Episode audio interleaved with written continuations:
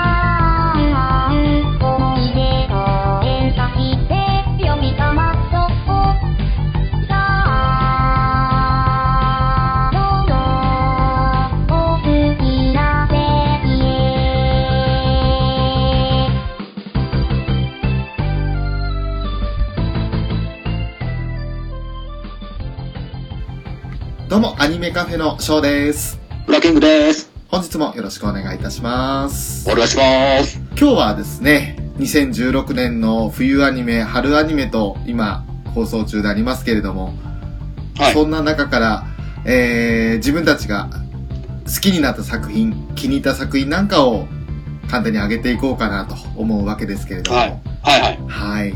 強力なゲストをお呼びしておりますね、ウラキングさん。はい、そうですね。ご紹介をお願いいたします。前回のラブライブ座談会でも大好評。アットチャンネルラジオよりフェザーノートさんに来ていただきました。よろしくお願いします。フェザーノートです。よろしくお願いします。よろしくお願いします。こんなに早く呼んでもらえると思いませんでしたよ。いや前回かなり散らかしてしまったんで、大丈夫かな？もう出禁になったんじゃないかと心配だったんですよね。何をおっしゃるんですかアニメカフェのフェア、フェザーさんのフェですよ。あ、そうですよね。そうですよ。そして、まだね、あの、メカキングにはなってないんですけれど、ウラキングさんも。そうですね。そうですね。まあ、将来的にはメカキングになっているかなっていうことで。本当にいつかね、あの、メカがつく人がゲストに来られたら、じゃあウラキングさんどうなるんだって話になっちゃうんですけれど。そうですね。あの、メカブさんとか出てきたら、いっそうほん、いっそうですよね、リアルに。そうですよね。ねまあ、そう、もしが、そんなことがあったら、本当にウラキングさんはただの準レギュラーということで、ね そうですねタイトルに絡まないけれども、いますよっていうことで、はいやっていきますので。もう本当にアシスタントの位置ですよ。完全に。で前回のラブライブ座談会に引き続きまして、えーフェザーノートさんをお迎えして、今回、えー冬アニメ、そして春アニメの、それぞれが選ぶベスト3。まあ、あの、部門的には、もちろん作品、好きな作品っていう形でも選びたいと思いますし、その作品に関係なく、このキャラクターが良かったという形でも選んだり、あとは、オープニングテーマ、エンディングテーマに関しても少しずつ話していければいいかなと思っております。どうぞよろしくお願いいたします。はいよろしくお願いします。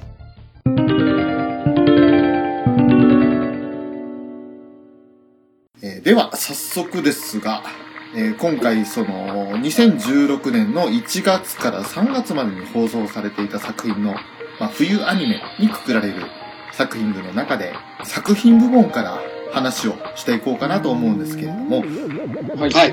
まずは、それぞれのベスト3を全部上げてしまいましょうか。あ、そうですね。はい。はい。では、えー、ウラキングさん、作品部門で言うと、この作品が良かったベスト3、教えていただけますでしょうか？でそうですね。じゃあまず冬アニメ第3位は、だがしかしです。だがしかおー、来ましたね。はい。で、第2位は、銀玉です。の中でも、えー、さらば新選組編です。はあ、区切ってきましたね。で、1位はまあちょっと、安牌なんですけど、はい。僕だけがいない街です。ああ、僕待ち。うーんはい間違いないですよ、これは。はい。なるすいません、ちょっと1位はちょっとお気に入っちゃったんですけど。いいんじゃないですかむしろ、いいサインでちょっとこの名前が出ないとアニメカフェどうなってんだっていう話になるんで。ですよね。ちょっとね、その、王道、安牌はちょっとしっかり抑えておかないとと思ったんで、ラキングのベスト3ということで。はい、ありがとうございます。ありがとうございます。続きましては、フェザーノートさん、ベスト3を挙げるとすれば、どの作品になりますでしょうか？ちょっと邪道になっちゃうかもしれないんですけど、はいお、まず、石膏ボーイズ。これあの、ウルトラスーパーアニメタイムの枠の中ですね。はい。次がアジン。はい。おー。最後がちょっとあのコアなんですけど、旅待ちレイトショーの第3話。第3話。限定してきましたね。第3スト話なんです。ーリーも限定。はいはい。ピンポイントですね。ピンポイントなんですよ。これは本当に良かったんですよ。この3つ選びますね。なるほど。ちょっと面白い順位ですね。はい。ありがとうございます。ありがとうございます。じゃあ、ショーが選ぶベスト3。あの、実ははい冬アニメあまり多く見ていなかったので、少し限定されてしまうんですけれども、まあちょっと冬アニメのくくりとは若干微妙になるかもしれないですが、えー、秋から冬にかけてやっていた機動戦士ガンダム鉄血のオルフェンズ。はいはい。うん。そして、もう一作品、シュバルテスマーケン。あはいはいはいはい。そして最後に、ハイト幻想のグリムガル。うん。なるほど。この3作品が、ショーが好きな作品なんですね。面白いですね。いい、いい感じでばらけましたね。荒けましたね。なんか被るのが一つもなかった。そうですね。お僕待ちは正直絶対被るなと思ったんですけど。僕町行ってもよかったんですけどね。はじゃあ、掘り下げをしていこうと思いますけれども、はい。ウラキングさん、えーまず第3位のだがしかしですが、い。もう、ね、僕らおっさん世代からしたらもう懐かしのお菓子が、ワンサが出てくるじゃないですか。まあそうですね。ね。もうそれだけでもうちょっと、ぐっとちょっと、おっさん世代は引き込まれる部分があると思うんですよ。あ、あれ？あの、女の子の方から語ってくるかと思ったんですけど、あ、と、あのー、ホタルさんですか？ホタルさん行きます まあ、もちろんホタルさん、いいじゃないですか。ホタルさん可愛いですよね。もう、もうね、エロいじゃないですか。あの、その、え、なんでしょうね、こう、狙ったかのようなエロい描写もたくさん、まあちょっと、一つ開けさせてもらうと、あの、聞きふがしの回あったじゃないですか。はいはいはい。での、あの、目隠しのホタルさんですよ。あー、なるほど。エロいっすよね。目隠しされ女の子、女の子目当てで見るのか、駄菓子方、駄菓子目当てで見るのかで結構違ってくると思うんですよね。ああ、確かにその感じ方違います。僕の中では、その、いい感じでそのバランス取れてるんですよね。あー、なるほど。懐かしの駄菓子方面でもいいし、女の子方面でも面白く。あー、なるほど。二度美味しいってやつですね。そうですね。もういいとこ取りみたいな感じのはいはい。見れたんですよ。こう、キャラもみんな個性的で魅力的じゃないですか。うん。さやしはもう安定のツンデレがはい。炸裂しますし、はい。ね、こ、ここのつくんもなんだかんだ言いながら、駄菓子に関してはもう、そうなんですなんだかんだ乗乗ってくれるじゃないですか。ホタルさんのこう、無理難題にも。はい。いいですしね。ヨウさんももうすごいじゃないですか。なんかちょっと動画で、こう、なんかお菓子紹介みたいなのをしたじゃないですか、ヨウさんして。はいはい。あのを見てちょっと、あ、この人へったくそだなと思いながら見てて、説明の仕方が下手くそだと思って。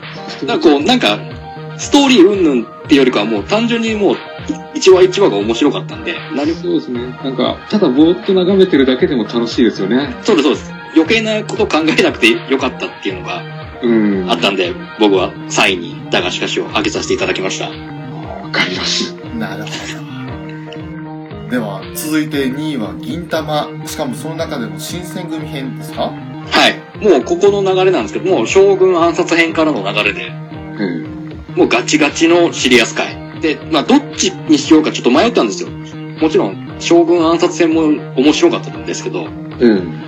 ここはあえて、ちょっとさらば新選組編の方、将軍亡き後の、ね、こう新選組がこうバラバラになるじゃないですか。はい。はい。で、それでもうその前将軍を守れなかった責任を松平のとっつぁんとゴリ、ゴリさんに、はい。近藤さんか、近藤さんですね、はい。に着せてもう処刑しちゃおうっていう。それはもうね、新選組もチリチリになりましたけど、黙って見ていらんないですよね。そこでこう静かに、ね、新選組もこう、また集まって、よろずやも一緒になって、こう、助けに行く。でもその、その、その新選組の方で結構もう、キャラ総登場みたいな感じじゃなかったですか？そうですね。あれがもう、漏れなく全員かっこいいっていう。おー。ふざけたキャラが基本いない。まあ、もちろん、ギャグもところどころ散りばめてはいるんですけど、うん。出てくるキャラ全員かっこいい。もうかっこいいことばっかり言って、かっこいいことばっかりやって。確かにこれまでの銀玉とはちょっと毛色が違ってきたような感じですよね。あの、正直本当に終わりに向けて進み出したじゃないですか。はいはい。本当に銀玉を完結させるじゃないかっていうところの進み方になってきたんで、はい。いろんなこう、今までこう、なんかほったらかしにしてきたような内容とかももう徐々に徐々にこう終わりに向けて向かい出していって、うん。で、やっぱりあの、最終的に翔陽先生ですよね。あ吉田翔陽先生の衝撃の展開。え？っていう。銀時がこの手でかけて殺したはずの翔陽先生がまさか。え？っていう衝撃の再会。うん。で、やっぱり最終的にこう、見回りぐるみの佐々木伊三郎が死んじゃうわけなんですけど、あああ、伊三郎死んじゃうんだって。かっこいいんですよ、それでまた伊三郎の最後。ねえ。あ。なるほど。あれが、もうそこがもう何より良かったんで、もう、銀玉2位にさせていただきました。なるほど。なるほど。はい。はい。熱いですね。まあちょっと銀玉をちょっとだいぶ熱い、熱くなっちゃったんで、あげたいなと思って。あはい。いや、伝わってきました。ありがとうございます。そして1位の僕だけがいない街ですね。もう、正直言っちゃえば、その、冬アニメのナンバーワンじゃないですか。間違いなく。いや、あの、自分はあの、原作しか読んでなくて、アニメの方見てなかったんですよ。おー、はいはいはで、なんか聞い、金城さんに聞いたらなんかちょっと違うみたいなんですよね、展開が。い。そうみたいですね。はい。まあでもアニメかなり人気あったんで、ちょっと今度見てみようかなとは思うんですけど。また原作とはちょっと方向が違うけど、でも、本当に引き込まれる内容で。なんか話は本当よくできてますよね。よくタイムリープものがよくあるいはしたと思うんですけど、うん。ここまでこうしっかり作り込まれたのってあんまりないじゃないですか。そうなんですよね。ここまでこうね、お母さんの死をきっかけに昭和63年に戻って始まってわかるんですよね。うん。そう。それが全部その繋がるわけじゃないですか。はい。それがもう鳥肌立っちゃって鳥肌立っちゃって。で、やっぱりこの終わらせ方ですよね。その1話ごとのその終わりがもう本当に次、次回もう早く見せろ、早く見せろって促すような終わり方なんですよ。ああ、そうですね。怒涛の引きですよね。そう。衝撃の展開で終わらせて、もう、引っ張って引っ張って、ここで終わるのっていう、うん、わかります。すべ、次がすべ気になる気になるっていう作品がもう本当にストーリーは何よりなんですけど、うんあ、の、藤沼悟を演じられた、はい。三島慎之介さんと土屋太鳳さんですか、ええうまくなかったですか？ああ、僕なんかすごく合ってるなと思ったんですよ。その、大人になった悟もそうですし、子供の悟の方の声も。はいはい。何の違和感もなく見れたんですよね。うん。こうやっぱり声優経験がない二人なんで、どう、やっぱ、そう弟俳優さんでしたっけ？ですね。あの、三島慎之介さんは、あの、三島ひかりさんの弟ですよね。あ、そうなんですか。はい、弟なんですよ。へえ。で、役者をやられてて、で、土屋太鳳さんもいろんな女優でやられてて、はい。これちょっと、やっぱり偏見じゃないですけど、やっぱりそういう人たちの声優をやられるときってちょっとなんか、やっぱり違和感が出るったりするじゃないですか。やっぱり声優をやってきたわけじゃないんで。ねなんかあの、思い出ポロポロなんか見てるとそんな感じですよね。ですよね。それがあったんですけど、僕、この作品に関してはもう全然一切違和感なく見れたんで、はい。それもまた良かったなと思って、あなるほど。それで見れたんですよね。うん。いろいろ言いたいんですけど、やっぱりこれはまた、これの回で別で撮ってしっかり話したいなと思うんで、ああ、はいはい。この辺にしておきます。わかりました。ありがとうございます。ありがとうございます。ありがとうございます。は続いて、フェザーノートさんが選んだ、第まずは石膏ボーイズですか。はい。ちなみにあの、石膏ボーイズ見てましたか？すいません。僕1話見ましたよ。あ、見ました？しょ、しょうもないっすよね。そうなんですよね。しょうもないっすよね。いや、あのくだらなさがいいなって思ってずっと見ちゃったんですよね。ああ、でも、アニメわかります。うん。アニメって言えば普通絵が動いてなんぼじゃないですか。で、それを、あえて動きもしない石膏をわわざと主人公に持ってきたってのがなんかすごいなって思って、そうですね。そうなんですよ。だから、制作チームがドヤ顔で、どうだお前らついてこれるかって感じでやってきたような気がするんですよ。もう、なんか、挑戦的作品のようなそうなんですよね。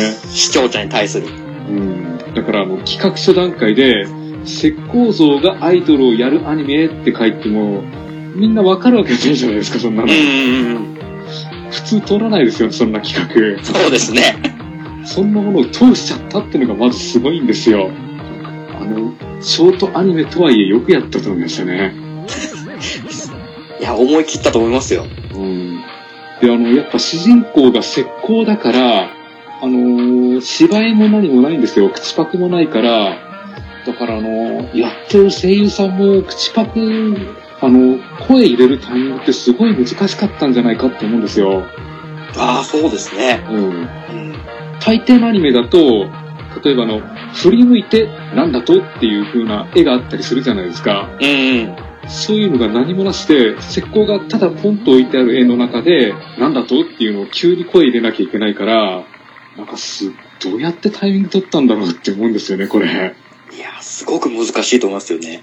え声優泣かせなところもありと思いますね。そうなんですよ。うん。だから、他に普通の人間キャラにしても、あの石膏相手だから、石膏相手にどうやって芝居するんだろうっていうのもありますね。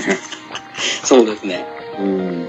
で動けないから、あの、移動どうするのかなって思ったら、女の子がこう、台車に乗っけて、そのまま普通に運んでるっていうのが、すっごい丸けてよかったんですよ。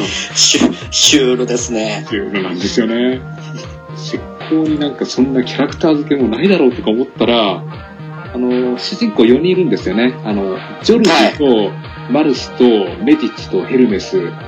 まあ、大抵あの、美術室によくあるような石膏なんですけど、それぞれあの、キャラ付けしてあって、うん。なんかだんだん感情移入できてくるんですよね。そうですね。うん。表情は一切変わらないのと。そうなんですよ。石膏がただ横に転がってるだけなのに、なんかそれがふてくされてるように見えてくるんですよ。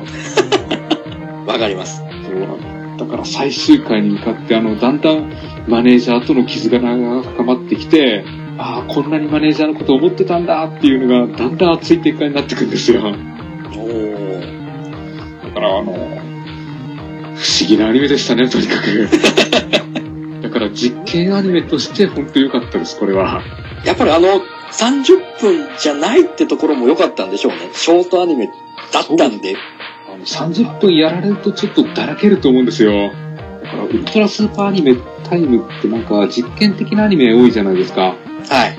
そこで、そういう枠があったからこそできたんでしょうね。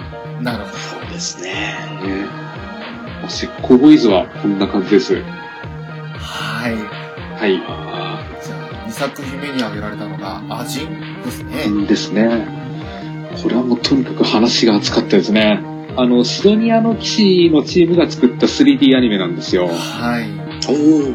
うんで、あの、まあ、舞台は普通の現代なんですけど、アジンっていう不死の化け物が突然現れるっていう世界観なんですよ。はうん。見た目としては普通の人間なんですけど、死なないっていうところから、あの、初めてその人がアジンだっていうのがわかるんで。で、これがあの、なんだろう、政府にしてみれば、あの、軍事利用できそうな実験生物なんで、うん。捕まって実験しようとする、もう格好の材料なんですよ。はだからもう国としてはもう全力で捕まえようとするんだけど、本人としてはもう知らずに味になっただけなんだから、普通の生活を送りたいっていうのがあって。とにかく逃げ回るんですよ。で、主人公があの、高校生の K 君っていう男の子なんですよね。はい。あの、立派な人間になるために、一生懸命一生懸命毎日受験勉強してるんですけど、やっぱりある日、あの、交通事故にあって、全く死ななかったんで、うん。それで初めてアジンだっていうことを知ったんですけど、もはい。うその日からあの、追っかけられることになるんですよ。でその、なんだろうな、とにかく、ひどいことばっかり起きるんですよね。おー。なんか残酷なことばっかりって、なんていうのかな。あんまりあの、ほのぼのしたアニメが好きな人にはお勧めしないですね、これは。間違いなくそうですうね。ん。うん。とにかく人体実験のシーンは、あの、3D アニメとはいえ、結構きついものあるんで、うん。あの、左手の指一本ずつ切り落として反応を見るだとか、そうなんですよね。ちょっと待てよっていう、しかも、切り方もなんかあの、プラモデル、ね、ガンプラとかのあの、ランナーから切り落とすニッパーみたいなのを使って一本ずつっていう、ちょっとっていう表現がありますよね。そうなんですよ。で、あの、3D アニメにしては、あの、本当表情がきっちり芝居するんですよね。笑ってる芝居も、痛がってる芝居も、物を食べてる芝居も、ちゃんと表情動いてるから、はあれはすごいなって思うんですよね。い。味に関しては、なんかあの、アフレコじゃなく、先にその声を取って、それに合わせて画像を作ったらしいですよね。ああ、なるほど。先にその、宮野真守さんとかが声を取って、でその演じた声のトーンとかに合わせて映像を作ったっていうやり方をしたと。そのアニメニュースみたいなのを見て、あ、そうなんだ、はいはいうのを知りました。じゃあ、あれですね、あの、ジブリなんかと同じような作り方なんですかね。になるんでしょうかう。ね。うんん。一般的なアニメ作品とはちょっと思考が違う作り方をうしてるん。でもなんかあの、ポリゴンアニメ独特のあの不自然さってなかったですよね、動きに。と。そうですね。がそこまでできるなって思って。だからこれからやっぱ 3D アニメって増えてくるんですよね。まだ今はちょっと先進的すぎて、ね、好き嫌い分かれるところはあると思うんですけれど、うん。これからが主流になってくる。だんだん違和感がなくなってきたんですよね。そうですね。本当に内容的にはかなりハードなので、見るときは非常にね、あの注意をしなければいけないというところはありますよね。で春で1期が終わって多分2期もあるんでしょうね。あの終わり方だと。秋口から2期やります。あ、やりますか。はいうんあのもうオープニングテーマがフリップサイドとアンジェラがタッグ組んで歌うっていうの決まってて、あ、ウラキングさんとこの南條さんがやるんですか？そうみたいです。うちの男女が。はい。どうでしたかわはかりました。期待してます。はい。い。よろしくお願いします。では、続きまして、旅待ちレイトショーの第3話ですか。第3話。はい。これはちょっと、すごいコアなもの選んじゃったなとは思うんですけど、これもあの、ウルトラスーパーアニメタイムの中でやっていた、は旅待ちレイトショーっていうショートアニメなんですよ。い。はい。で、全4回のショートストーリーなんですけど、まあ、話ごとにそれぞれ独立してるようなところあって、うんそんなにつながりはないんですよ、前後の話で。あはい。あ、なるほど。だから3話だけ見ても話十分わかるんで、そうですね、見たら7分ぐらいで終わっちゃう話なんですよ。あ、そうな小さい女の子が家族と夏祭りに行くっていう、それだけの話なんですけど、ね。はい。とにかく泣ける話なんですよ。7分でよくここまで盛り上げたなっていう感じで、えそんな派手なシーンはないですよ。どっちかっていうとあの、日本昔話を見るような感じで、割とこじんまりとした話なんですけど、お盆になるとあの、ご先祖様やあの、亡くなった方があの、こっちの世に帰ってくるっていう、そういう話あるじゃないですか。あれを元にした感じなんですよね。蘇りというやつですか？そうですね。はい。これはもうすぐ終わっちゃうアニメなんで、あんまり細かく説明してもしょうがないと思うんで、とにかくいい話なんで、2、3回繰り返し見てほしいです。ああ、なるほど。1回目見た印象と2回目見た印象全然違うと思うんで、とにかく本当にいい話です。泣けます。短い時間ちょっと気になってきましたね。気になるね。はあの、第3話だけでいいです。そうだけ。はい。以上3作品ね。はい。ありがとうございます。すいません。ちょっとマニアックなものを。ああ、いえいえいえ。逆に昭和、もう定番すぎる作品ばかり挙げてしまったんですけれど。まあまずは、えー、機動戦士ガンダム鉄血のオルフェンズですが、まあ、冬アニメ自体をそんなに多く見なかったので、これを挙げたんですけれども、はい。やっぱりガンダムの新作ということもありまして、非常に安定して楽しめたというのもあったんですけれど、ただ、ガンダムらしくないガンダムだったなと。どちらかというと、戦争ものをテーマにした、そうですね。取ってつけたようにガンダムが出てくるみたいな感じだったので、はいはい。だから、個人的には、まあ、ガンダムというよりかは、鉄血のオルフェンズという作品だなっていうふうに思ってはいるんですけれど、うん。あのー純粋に楽しかったんですね。あとは、登場キャラクターたちが非常に魅力的な人物も多くて、話の流れも一筋縄じゃいかないところもありましたし、はい。なかなかその出てくる少年兵たちの葛藤も非常に濃く描かれていて、で中には大切な人を亡くして決意を新たにする少女もいたりだとか、ええうん。そんな少女も含めあと仲間たちを助けるために自分の身を挺して機械に囚われそうになりながらも戦い続ける主人公だとか、そういったものにいろんな登場人物がいるのに加えて、あとはガンダムという冠をつけてますけども、ビーム兵器が出てこないというところも意外と新鮮だったなと。うん。そうですね。そんな点、観点からちょっと挙げさせていただきましたね。オルフェンズは本当楽しかったですね。楽しかったですよね。うん。最初からあの、本当次の展開がどうなるんだ、どうなるんだってすごい気になってて、そうですね。やっぱりあの、なんだろうな、フミタンは最後まで生きててほしかったですね。いやー、そうですね。いやー、そうですね。えあれはもう、またあの最後、文田の最後のシーンとかは非常に印象的なところになるじゃないですか。ーはい。うん。あの、スナイパーライフルで狙われてるクーデリアを身を挺してかばって、うん。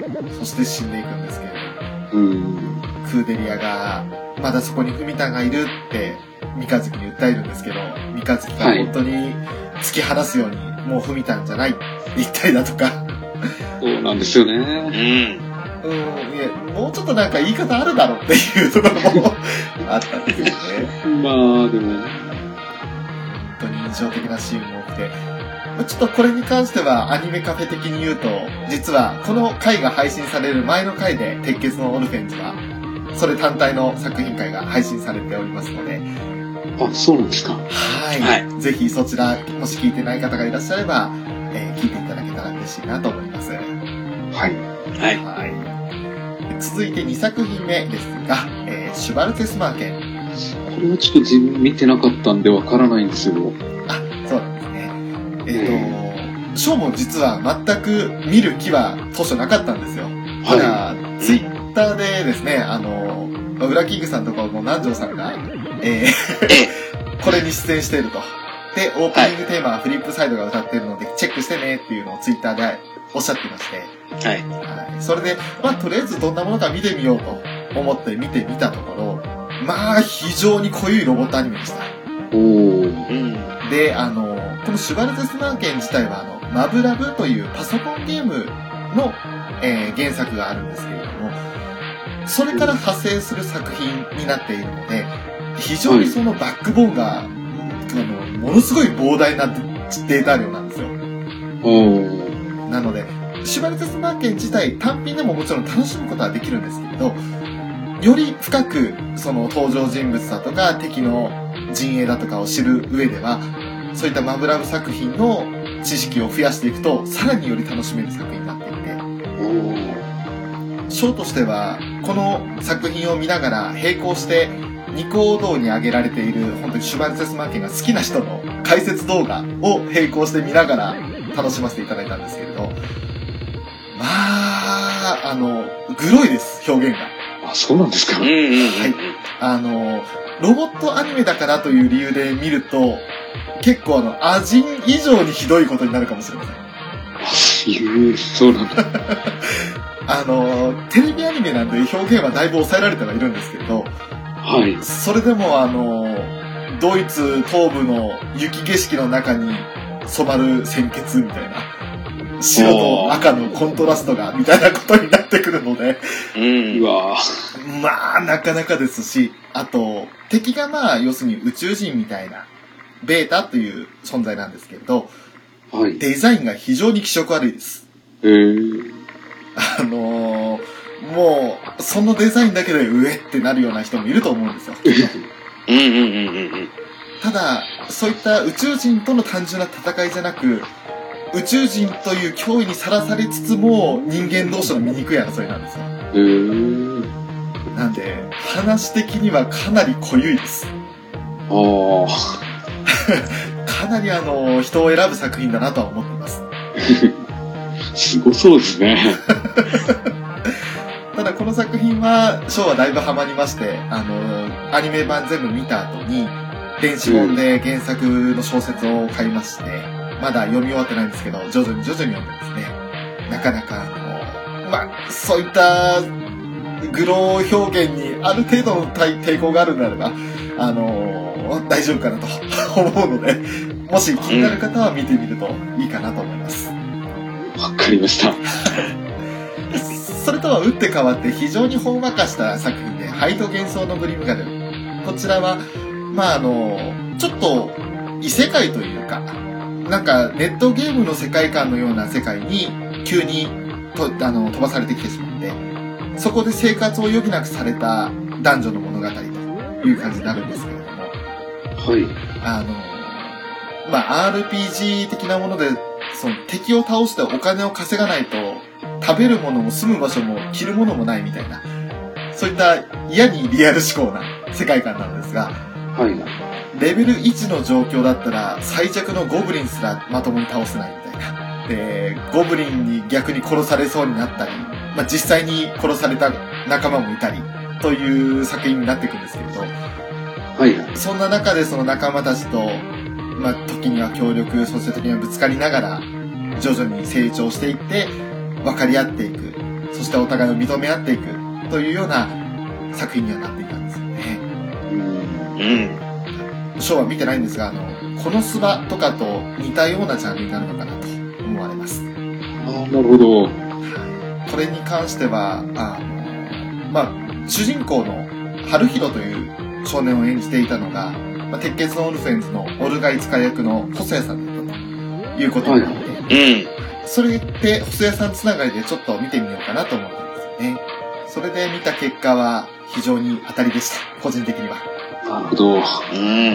シュバルゼスマーケンよりは全然あの、グロ表現、まあほとんどありませんし、たまにちょっと、うん、グロというか、ナイフを刺して血がただただ食べるとかっていう表現もあるんですけれど、それも、うん、ちょっと、そんなに過激な表現じゃないので、大丈夫かなと思いますし、何よりあの、そういったゴブリンだとかモンスターにも生活があるっていうのを描いてるのが新鮮で、ああ、なおるー。ただ単にその倒されてお金を取られるっていう存在じゃなく、ゴブリンはゴブリンなりに生活をしていて、襲ってくる人間たちと戦うっていう、ゴブリン視点の話もちょっと面白いなっていう作品ですね。ほど。はいはい。ちゃんとゴブリン面白いですね。そうなんですよ。家族がいるんですよ、うんゴブリンにも。だから、親玉のゴブリンがいて、でその親玉は仲間をみんな守ろうとしたりするんです、しますし、そういった点で、なんか、ちょっと敵の見方が変わるなと、モンスターの見方が変わるなという作品ですね。あとはまあ、日常パートの非常にゆったりとほんわかとしたくだりは癒されます。まあ以上、3作品ですね。はい。はなるほど。あの、まあ、やっぱ見てみたくなったのは、あの、しばらく前け、前け。い。はい。これはですね、非常に濃ゆいです。あの、まとりあえず1話は多分どこの配信サイトでも無料で見られると思いますので、え見てみるといいと思うんですけど、ただ、あの、1話見ただけだったら絶対理解できないと思います。えおお。あの、何が起こってるかわからないまま1話が終わります。あ、そうなんですか。で、2、3、4と見ていくうちに、なんとなく登場人物のことが分かってきたりとかするんですけど、1話見ただけだったら主人公がよく舌打ちするなぐらいしか分かんないと思います。思いっきりしますね。ね。うん。気短い人なんですか？そうです。ちょっと置かれてる状況が状況なので、ええ気が短いというか、なんでしょうね。背負ってる過去を知ったら、ああ、そうなるよねっていうのが納得できる舌打ちなんですよ。うんうんうん。まあ、簡単に言うと、非常に凄惨な拷問や尋問を受けてきたんですよ。ああ、なるほど。で人間不信に簡単になれるような、はい。そんな主人公が、まあもう本当に絶望を感じながら軍隊に所属してる状態なので、え何か断るごとに、もう自分にとってそんな綺麗事であるわけねえよって思うことがあるたびに舌打ちをしてですね。そんな作品です。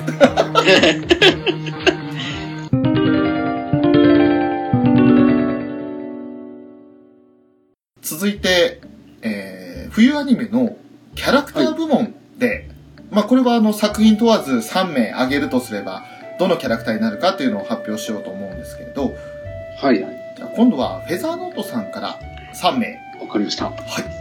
じゃあ、名前だけポンポンポンといきますね。はい。まず、大家さんは思春期から、大家さん。はい。うん次に、ちょっと2期物なんですけど、配給2期から月島くん。はい。次、おそ松さんから、松野十四松。はい。この3人ですね。じゃあ続いて、ショーが挙げますキャラクター部門ですが、鉄血のオルフェンズからビスケット・グリフォン、そして、おシュバルテスマーケンからクルト・グリーベル、ーはい。はい。で、楽園ロジックからオルガ・ブレイク・チャイルド。この3名ですね。では、ウラキングさんが挙げる3名。はい。えー、じゃあまずは、バトルスピリッツバーニングソウルから黒田カンナ。次に、この素晴らしい世界に祝福をからダークネス。はい。3人目は、シュバルツェスマーケンよりリーズ・ホーエンシュタインです。はい。おー。はい、わかりました。ありがとうございます。すいません、ちょっと笑ってしまいました。あ、やっぱり来るかと思いましたね。いや、あの、ええブラックさんが挙げたの一人もわかんない。申し訳ない。いや、逆にそれがいいかもしれないですよ。そうですかどんなキャラなんだっていうことですよね、福田さん。そうです。ね。気になるところですよね。それでは、まずは、えーフェザーノートさんから、えーい一人目が大家さんですね。そうですね。はい。大家さんは思春期っていうショートアニメなんですよ、これも。はい。えっ、と、5分枠でやってたアニメですね。うんうん。で、うん大家さんを演じてたのが、あの、鹿ちゃんですね。はおー。ー。もうとにかく、かよちんのそのまんまの感じの喋り方なんですよ。ああで中学生なんですけど、アパートの大家さんっていう設定で、とにかく可愛いんですよ。ー。へー。へー。で、あのーなんだろう。アパートに住んでる人に細々と世話を焼いたり焼かれたりのほのぼのとしたアニメなんですけどー。、はい。まあ、見てて幸せですね。なるほど。あの、髪をちょっとだけ縛ってて、房になってるんですけどう、ん。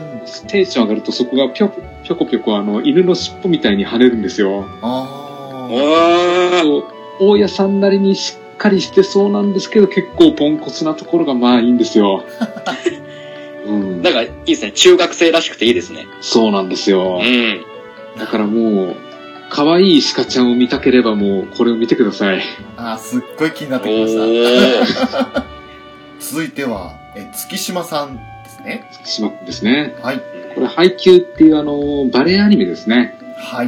はい。あの、ジャンプで連載してると思うんですけど、はい。もうとにかく口が悪くて愛想がなくてっていうキャラなんですよ。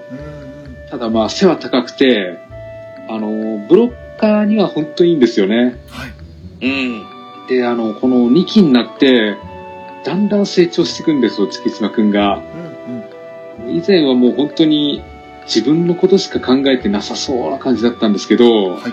だんだんあの、周りとのやりとりがだんだん複雑になっていって、ひなたっていう主人公がいるんですけど、はい。だんだんあの、はいもしかしてひなたの技術にかなわないんじゃないかっていう心配になってくるんですよね。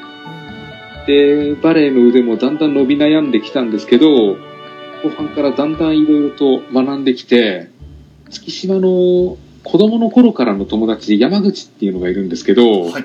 山口からも、あの、最近のツッキーはかっこ悪いっていう風に言われて、うんだんだんあれ、自分もしかしてなんか間違ってるんじゃないかとか、もしかしてこれ以上バレエで成長できないんじゃないかって結構悩む時期があるんですよ。はい。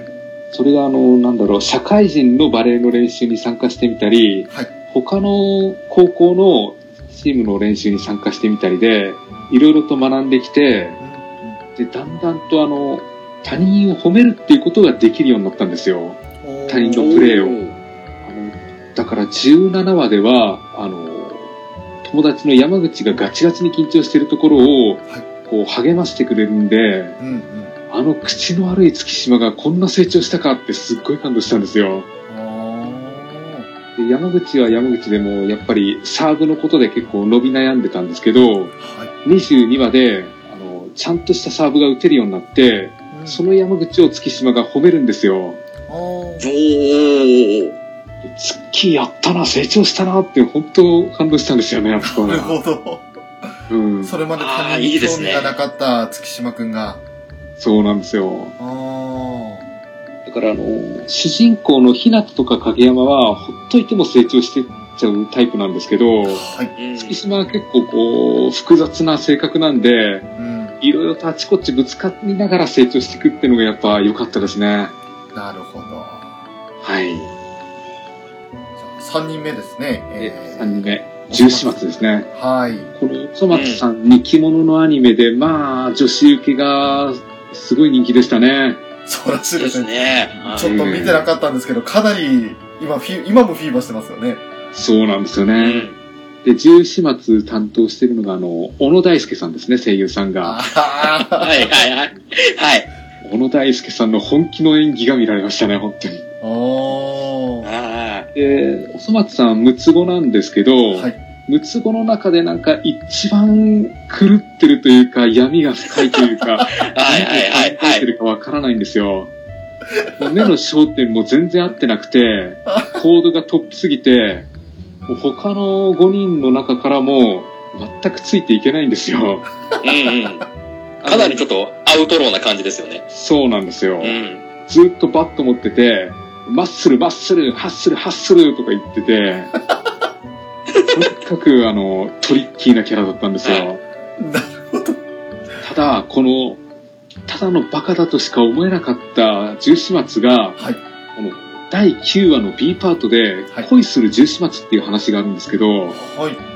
はいはい女の子に恋をするんですよ。はい。はいはいはい。これがなんかね、まあ、結局実らない恋だったんですけど、あの、バカな分切ないんですよ、ものすごく。うん。このバカがこんなに本気で人を好きになったのかってなんかもうすっごい感動したんですよね、あれは。あああ、なるほど。うん。だから、十四松はいいですよ、本当に。いや、いいですね。あ。なるほど。じゃあ以上3名ということですね。はい。はい、ありがとうございます。じゃあ、続いて、ショーが挙げる3名ですけれども、まずは、えー鉄血のオルフェンズからビスケットですけれども、ま、単純に、あのあのオルフェンズの中で、良識のある人間だな、という感じがしたのと、まあ、あの、非常にその縁の下の力持ち的な存在になるわけじゃないですか。女房役というか、その、うんオルガがやっぱり暴走しそうになることも多々あったんですけれど、諌めたりすることもあったし、まあちょっと抑えきれなくて、ため息つきながらもついていくっていうところもありましたが、そんな、すね、いい人のビスケットがあんな終わりを迎えてしまって、なんでビスケットが死ぬんだよって正直思いましたけれど、うーん。まあ、フラグビンビンに立ててますからね。はいはい。うん。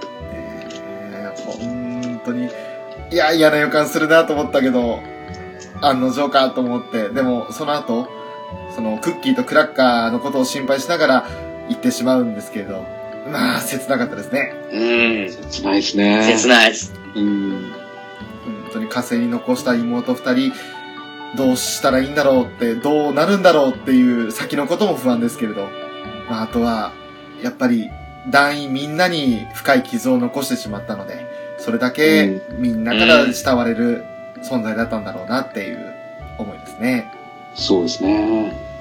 そして、二人目、えーシュバルツェスマー県からクルト・グリーベルという登場人物なんですけれども、はい。この人物はですね、その、まあ、シュバルテスマーケンっていうのは、第666中隊というそのメインの部隊があるんですけれども、それとは全く関係のない別の、えー前線基地の人間なんですね。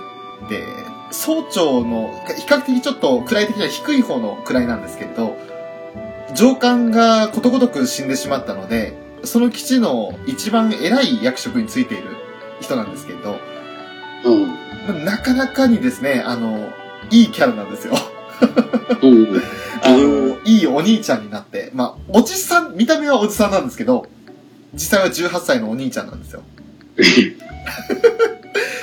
ね、あの、登場人物、カティアという登場人物がいるんですけど、おいくつなんですかって言われて、18だよって言ったら、えっ？て言われてしまうぐらいの人なんですけど、まあ、あの、最後はそのカティアだとかを守ってですね、その相手のベータっていう、まあ、宇宙人みたいな奴らの包囲網をカティアたちを救っ、そこは救って、そして自分は最後、加えタバコをしながら基地の爆発に巻き込まれて死んでしまうんですが、ええ死んじゃうんですか？ええあの、え基地内にそのベータをおびき寄せて、基地ごと破壊するというは自爆攻撃を仕掛けるんですよね、最後。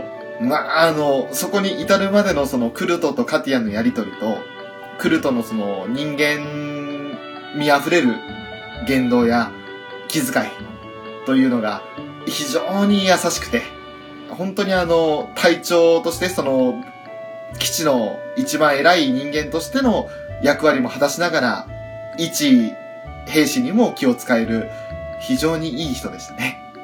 うん。これはあの、第3話だったか4話あたりで、その、クルトさん死んでしまうんですけれど、かなり、あ のうん、ちょっと心に残ってましたね。そして、3人目、えー楽園ロジックからオルガ・ブレイク・チャイルドという登場人物なんですが、えーまず演じている声優さんが、えー松岡義嗣さん、ソードアートオンラインとかのキリトを演じた方ですね。うんうんうんうん。ああ、はいはい。はいはい。でこのオルガという登場キャラクターなんですが、まあ非常にぶっ飛んでいまして、おうあの、何かことあるごとにですね、俺のロジックがそう告げているとかって言って予言めいたことを言うんですよ。それがですね、当たるんですよ、しかも。ええおお。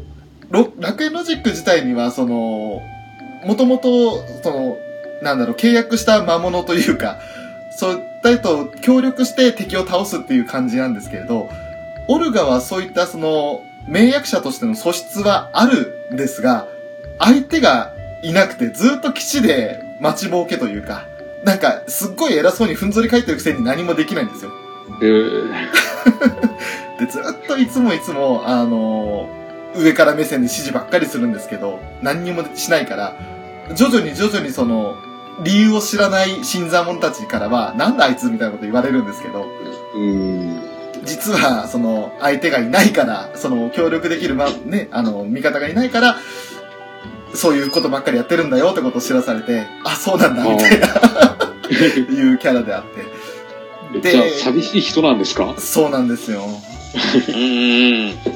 徐々に徐々にその周りがね、あの、どんどん成長していくもんだから、なんか急に置いてけぼり食らったような感覚になってしまって、で、それで焦って、まあ、迷惑できる魔物を探すんですけれども、それが、実はラスボスのやつとなってしまって、こいつが最終的にラスボスになるんですよ、オルガが。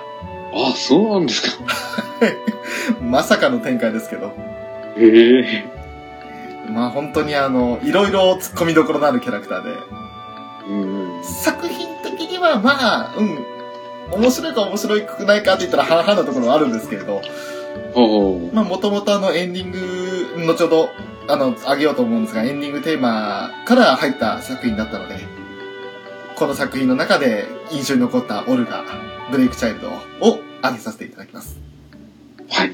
なるほど。ウラキングさんから、じゃあ僕行きます。まず一人目。黒田カンナですね。あの、バトルスピリッツっていうアニメご存知ですか？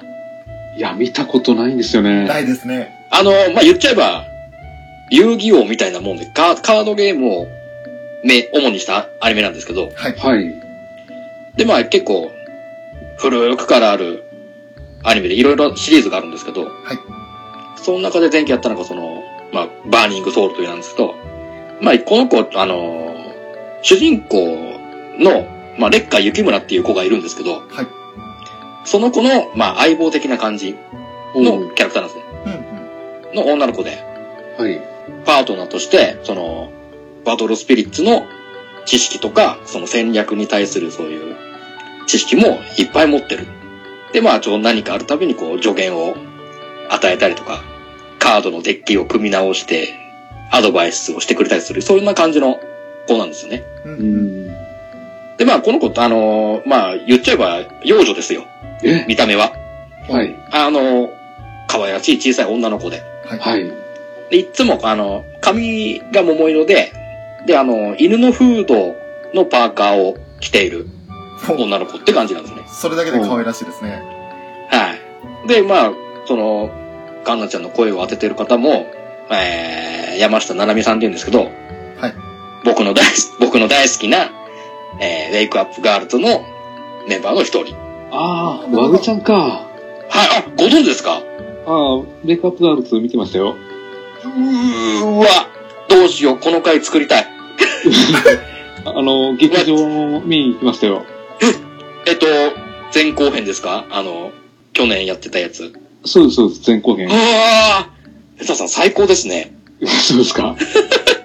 の、そうです。の中の、あの、ななみん、ななみんが演じてる役。わかりました。かまあ、あんな感じで喋り方もあんな感じです。久見ななみに似たような。ああ、なるほど。で、もう語尾に、何々でごじゃる。ごじゃるってつける、こう、あざといところも。かわいいな、この子って思って見てましなるほど。なるほど。た。そんな、そんな感じで全部攻めますよ。あとの二人もそうなんですけど。じゃあ、二人目のダークネスですが。はい、あのー、ダックネスさん、えっと、この素晴らしい世界に祝福をのはいキャラクターで。あのー、ね、さっき翔さんもおっしゃられた通り、ハイスと幻想のグリムガラもそうですと、まあ、これも、この、異世界ものの、はい。普通の子が異世界ものに行って、こう、RPG 的なことをするはい作品なんですけど、その中でこう、出てくる女性のキャラクターで、うんうん。まあ、職業的に言えばクルセイダーって言って、こう、前線に立って敵の攻撃を防ぐような盾、盾のような役割。をする職業のお方で、はい防御スキルに関してはもう、めちゃくちゃスキルポイントを振ってるんで、はいすもう、もう、そんじょそこらの攻撃はびくともしないようなうんうん。おースキ持ちなんでね。なんですけど、ちょっと、まあ、あの、残念な点がいろいろございまして、はい。あと、まあ、まず、見た目に関しては、もう、金髪壁眼で、ナイスボディのお方。見た目はもう、文句なしなんですよ。あれなんかどっかでそれ聞いたことあるな。あありますね。どっかで聞いたことあるんだよね。まあ、そ、あの、あの子を想像したらいけないな。またちょっとち、ちょっと違うんですけど、あ、そうですか。すごいです。ナイスバディの。賢かったり、可愛かったりします？えーっと、賢くはないですね。あか。ああ、違うのか。ちょっと、ちょっと、やっべえやつなんで、なんですよ。で、まあ、あの、防御スキルはたっぷりあるんですけど、残念ながら、攻撃を一切当てられないんですよ。おー。攻撃スキルに一切振ってないんで、あまあ、全く攻撃当たらない。うんうん。あ、残念だ。戦闘に関しても、防御面に関してはもういい盾なんですけど、攻撃面は一切ポンコツなあキャラクターなんですね。はいはい。で、性格がちょっとこの人本当にやっべえやつで、えーっと、天性のド M です。あ、あ言っちゃえばもう敵の攻撃を食らうことに、至極の喜びを感じる。やっべえやつだ。ああ、もう次はどんな、どんな恥ずかしみを受けるんだ、みたいな。どんな攻撃でどんな風に凌辱されるんだ？っていうことを、えー平気で口にします。あ、うわはあって。ああ、それは賢くないですね。とんで、とんでもねえ、やっべやつで、もう常に。で、まあ、その主人公パーティーがいるんですけど、うん。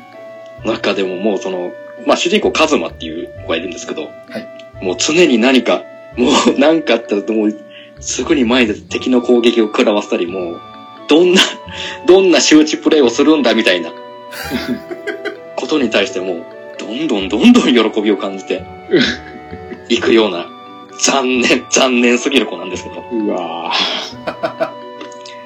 もうそれがちょっと、あまり、あまりにも生々しい表現を、とかを言葉にしちゃうんで、うんうん。あ、こいつ、やばいな、見た目はすごくいいのに。ー面白いですね。そうなんですよ。で、こう、声を演じてる方も、茅野愛さんで、あーあー、か茅野のド M っぷりが見れるとなれば、もうこの、ダクネスさんは一押しかなと思います。すいません、見ます。もう、あの、いい、いい意味ですごく振り切ってるんで、はい。なんでしょう。もう、メンマタンとは真逆ですね、完全に。そうですね。はい。完全に真逆の位置のポジションの素晴らしい演技をされてるんで、ぜひ、その、天性のド M ぶりを楽しんでいただければなと思って。わかりました、見ます。はい。はい。そんなダークネスを上げさせていただいて、最後の一人、あの、翔さんがもう、僕が発表した時点でね、はいク。スクスと笑っていたんですけど、ええもう選ばざるを、選ばないことがないだろうなと思いますよ。まあ、ちょっと外すわけにはいかないなっていう僕の使命感もあって、そうニーズ・ですね。ホーンシュタインを選ばせていただきました。はい。まあ、ネタキャラなんですか？いや、えーっと、僕の、僕の、なんで僕のネタキャラと言いますかね。何を隠そう演じている方は、南條吉野ということでね。あー、なるほど。演じただから、ただ単にそれだけの理由で押したっていうわけではないんですよ。でしょうね。この、やっぱりね、このリーズって子が、あの、主人公のテオドールっていう、この、さっき舌打ちをしまくるって言いましたけど、はいはい。方の妹で、えー、で、最初、あの、生き別れちゃうんですよね。はい。生き別れて数年経った後に、まあ、いろいろなことがあって戻ってきて、はいその補充要員、666中隊の補充要員ですっけ？そうですね。っていう位置で戻ってくるんですよ。おー。でも最初はもうお兄ちゃんお兄ちゃんにべったりな、お兄ちゃん大好きみたいな、えー、そうもう人目をはばからず、こう、テオドールにじゃりつくような感じの、うんはいはい。可愛らしい子なんですよね。なんですけど、実はちょっと、この子、まあその、世界が言うと、あの、東西ドイツがまだあった時代で、うん。で、こう、西と東で対立をしていたような時代背景なんですよ。はいはい。そこで生き別れて、西と東にって分かれていったんで、えー、リーズちゃん、ちょっと、その、生き別れた時にいろいろな 秘密警察に使われましてね、あもう数々の拷問を受けたんですよ。はえー、っと、ちょっと、口にするのははばかられます控えなね。きゃいけない。ちょっともうピーヨンが入っちゃうようなことをいろいろされまして。あ。ああ、はいはい。それでもう生き抜くためにはその、シュタージっていう秘密警察の犬になるしかないとうん。いうことで、こう、ススパイとして666中隊に潜り込むわけなんですよね。ああ、なるほど。で、まあ、ストーリーっていろいろやっていくんですけども、あのー徐々に徐々にその、お兄ちゃん大好きで可愛らしくじゃれつく感じのリースが、徐々に徐々にこう歪んでいくんですよ。えー、愛情が歪んでいくんですよね。あで、後半になってくるともう、今までのリーズは何だったのっていうぐらい、キャラが壊れるんです。あ。えー、ものすごい悪い、悪い、顔、顔つきも悪くなりますし。はい。常時陰ってましたよね。そうですね、うんはい。まあ、もうそのスパイだってことがバレてからはもう、やりたい放題。なるほど。その壊れていく様の演技がすごく、南條さん、南條さんの演技力も相まって、えー、あのー、ショーはよくツイッターで、病んでるのというふうに言わせていただいたんですけど、あの、うん。ナンジョルノが病んでて病んでるのっていうふうに言わせていただいていて、はいはい。本当にあの、まあ、それこそあの、ラブライブでね、あの、エリーチカを演じていた時に、南條さん、一度でいいから、その、ヤンデレキャラ演じてみたいなっていうのをおっしゃってはいたんですけれど、はまさかこういう形で実現するとは思いませんでした。す恐ろしいぐらいの、もう、デレじゃないですね。や、闇ですね、もうね。うん。ものすごかったんで、本当にその演技の幅にもう相まって惹かれて、やっぱりこのキャラは僕があげないわけにはいかないかなと思って、なるほど。これも合わせてもぜひ、シュバルツテストマーケを見ていただけると、わかりました。はうわーって思うんで、ぜひ、という感じですかね、僕は。い。はい。あーありがとうございます。ありがとうございますはい。なんか今完全にフェザーノートさんにシュバルツェスマーケンを押しまくってる感じになってきましたけど。いや、なんかすごい気になりましたよ。とりあえず、フェザーさんがこれで、このスバットシュバルツェスマーケを見ていただけるというのが、何より、どんな反応をしていただけるかなっていうのが楽しみでしょうがです。そうですね。はい。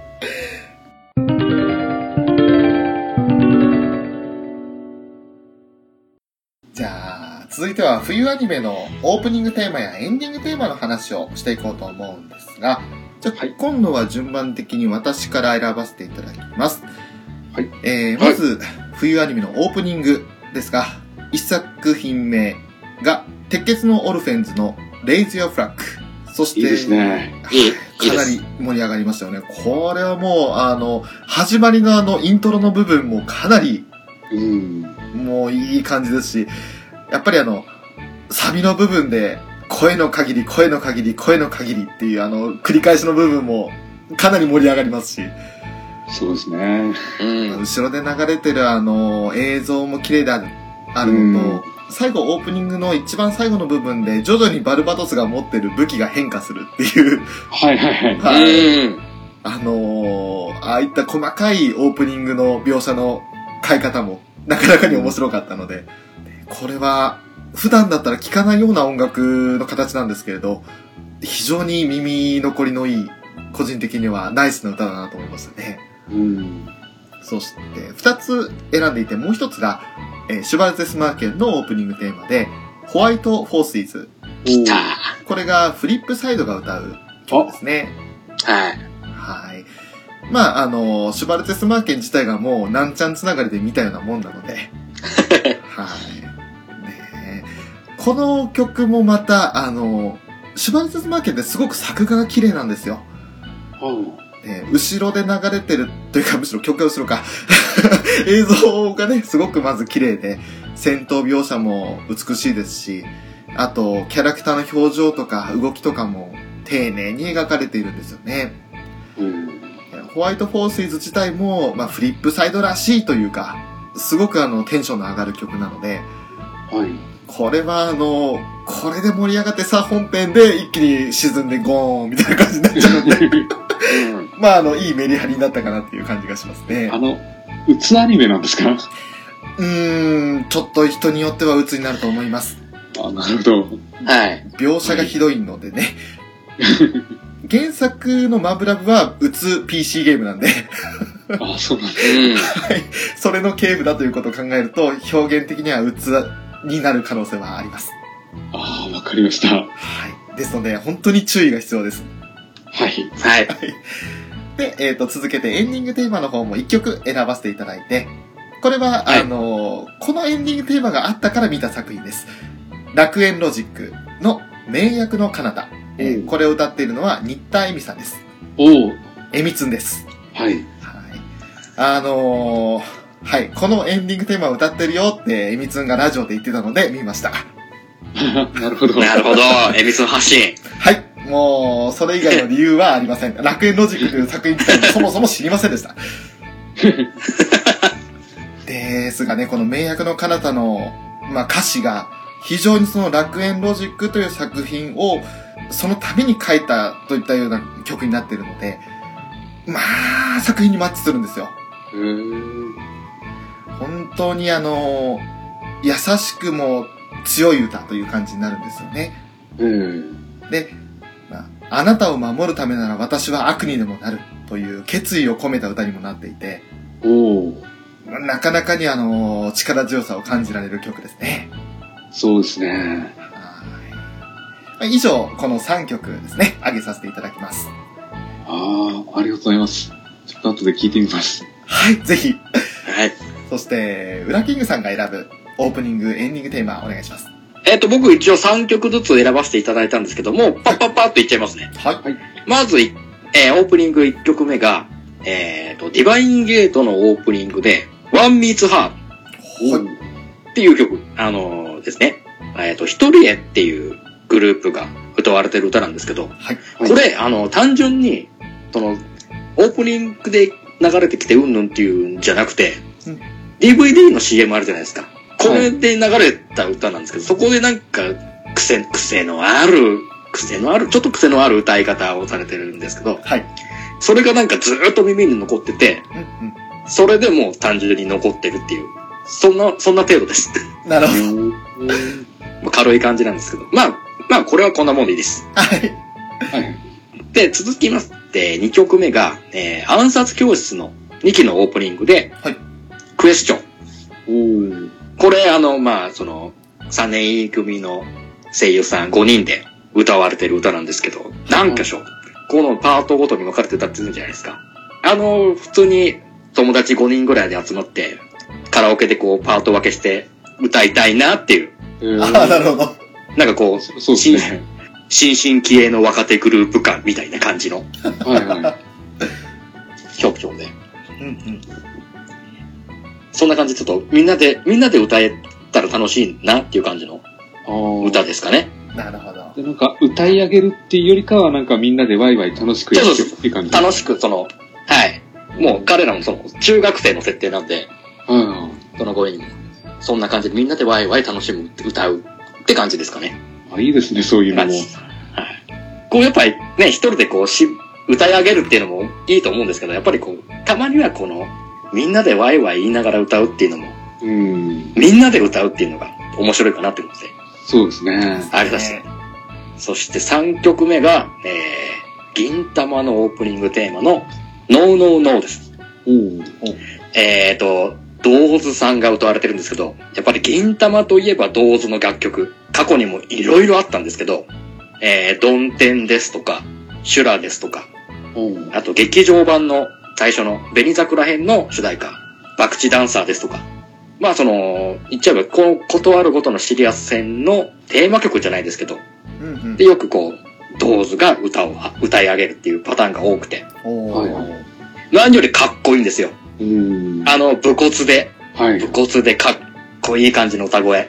で、これ、あの、この他の曲と違って、まあ普通の曲ってまあ4分ないし5分ぐらいの曲が多いじゃないですか。うん。同時の曲って結構短めの曲が多いんですね。3分台とか。おーで、この曲もまあ3分半ぐらいで終わるんですけど、でももうさらっと聴きやすい感じのえー。曲なんで、まあ銀玉といえばってなっちゃうんでね、もう銅図は欠かせないうん。かったですね。なるほど。そんな3曲をまずオープニングでど。はい。上げさせていただきまして、はい。次、エンディング、エンディングも3曲あります。はい。えーと、まず1曲目が、この素晴らしい世界に祝福祝福をのエンディングテーマで、はい小さな冒険者っていう。歌ですね。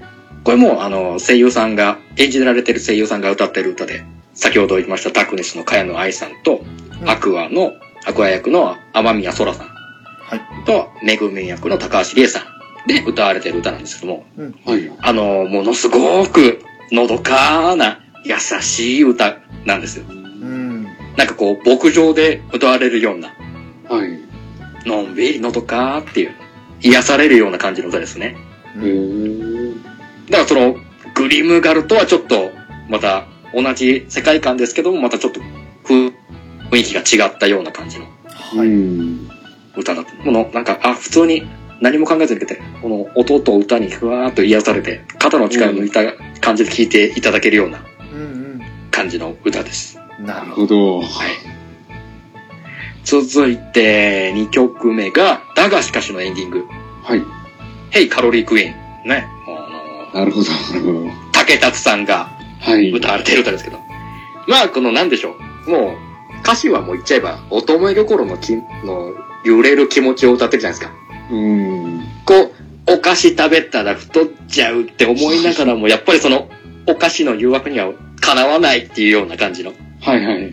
そんな可愛らしい感じの歌。うんほんで、やっぱりエンディング、あの、最後、さやしとホタルさんが、まあ、ちょっとコスプレチックなこともするじゃないですか。はいはい。